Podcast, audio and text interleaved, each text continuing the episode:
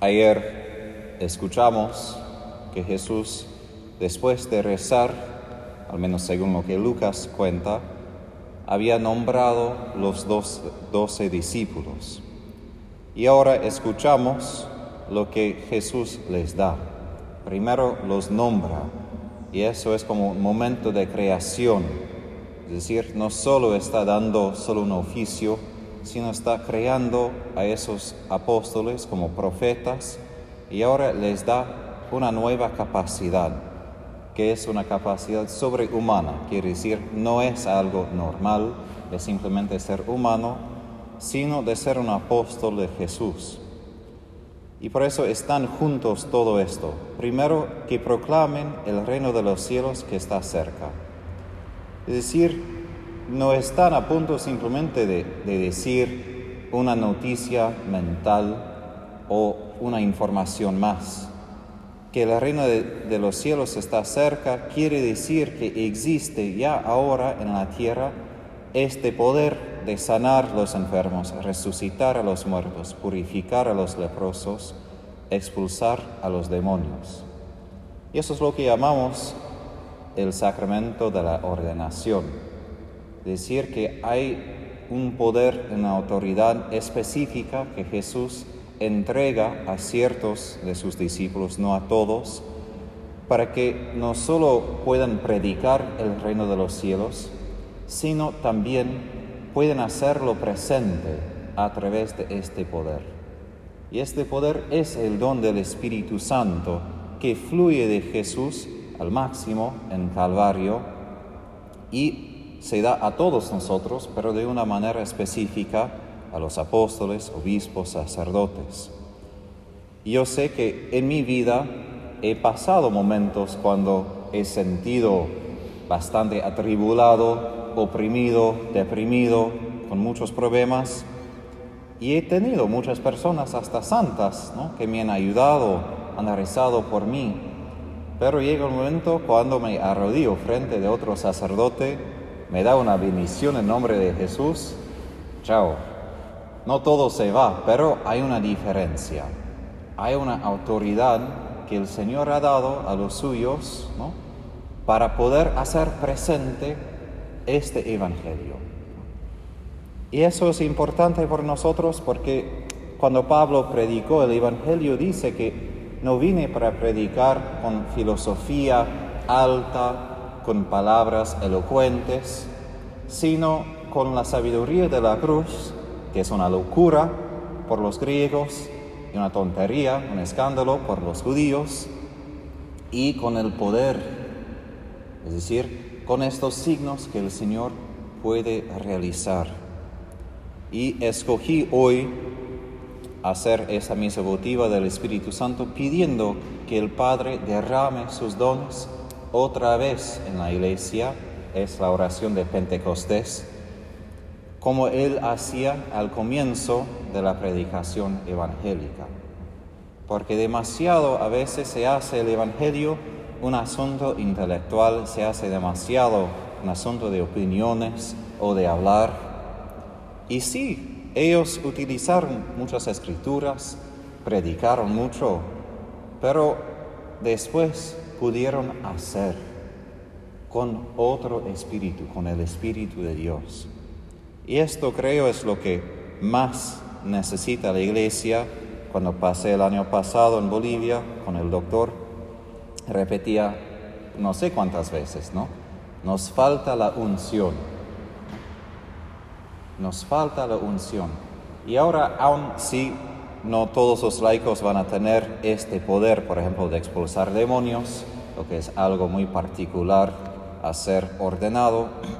Sí, todos recibimos de Jesús una porción de este Espíritu, una porción de lo que Él quiere dar a cada uno para que podamos proclamar en palabras y en la realidad que el reino de los cielos está cerca y lo que Jesús dice, no lleven encima oro, ni plata, ni monedas, ni provisiones.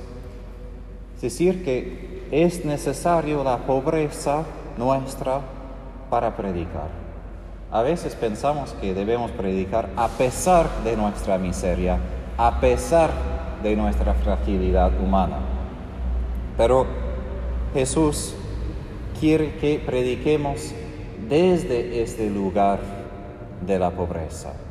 Y hasta Pablo dice que el Señor entrega su tesoro a vasijas rotas, quebradas, para que sea claro a todos que este poder no viene de nosotros y nuestros talentos, sino de Él. Y por esto lo único necesario para evangelizar, para hacer el reino de los cielos cerca y presente, es el Espíritu Santo. Y si recordamos lo que Pablo experimentó ese domingo pasado, su carta a los Corintios, mi poder se afianza, se perfecciona, ¿dónde? En tu debilidad. Es decir, que como la morada del Espíritu Santo no es mi virtud, ni es mi talento, ni es mi sabiduría, es mi debilidad, lo que no tengo, lo que no sé, lo que no soy capaz. Ahí el Espíritu tiene la capacidad de manifestar y revelar este poder de Dios. Y eso es bien importante porque podemos pasar mucho tiempo discutiendo con Dios de que no, no soy capaz, no sé, no puedo, no. Sí podemos, no porque yo puedo, sino porque Jesús nos ha entregado este Espíritu. Es la única cosa que necesitamos, la única. Porque es la única cosa que debemos transmitir. No debo transmitir mi sabiduría, no debo transmitir mis talentos, no debo transmitir todo el resto. Eso no tanto importa. Solo importa lo que yo he recibido gratuitamente que es su gracia, su perdón, su misericordia. Y eso es lo mismo que debo dar gratuitamente a los demás. Y sabemos, como Jesús dice, que no todos van a recibirnos. Y Jesús enseña que no debemos pasar demasiado tiempo intentando convencerlos contra su voluntad. A veces hay que tener como intención diferentes partes del Evangelio, porque sí debemos buscar a la oveja perdida, pero como Jesús dice, si entramos en una casa o ciudad y no nos quieren recibir ni escuchar, no debemos simplemente quedarnos y convencer a golpes hasta que escuchen, ¿no? Hasta debemos sacar el polvo de los pies y irnos, ¿no? Porque hay otras personas que sí quieren escuchar. Y por esto, como en la vida de Jesús, estamos siempre como de movimiento. El Santo Tomás de Aquino, cuando él habla del Espíritu Santo, dice que una característica propia del Espíritu Santo como persona en la Trinidad es movimiento. Si miramos lo que Jesús hacía en sus años de ministerio, movía siempre. No tenía una casa donde dijo, bueno, entonces me quedo acá por un año movía, movía, movía, movía, movía. Y aun cuando recibía una bienvenida, movía y seguía, ¿no? Porque Él tenía la misión de dar esto a todos. ¿no? Y Jesús da una señal muy concreta, y así termino, para que la gente pueda reconocer la presencia del Espíritu Santo.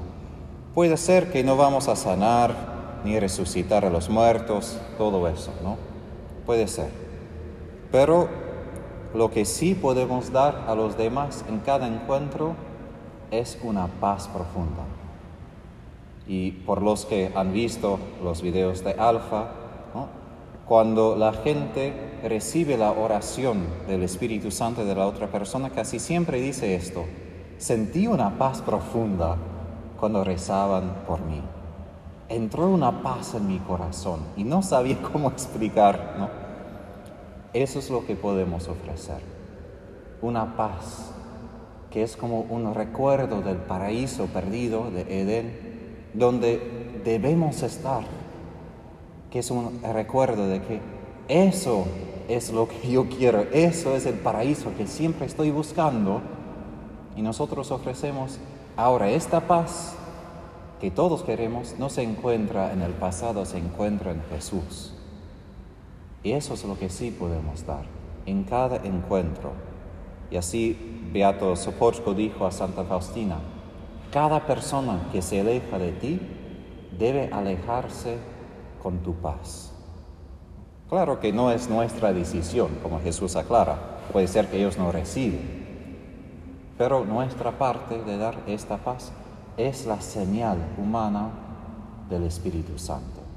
Es lo que Él crea cuando está presente, este shalom, este paraíso otra vez, de paz, de orden, como promesa de que el reino de los cielos ya está cerca y va a venir en plenitud.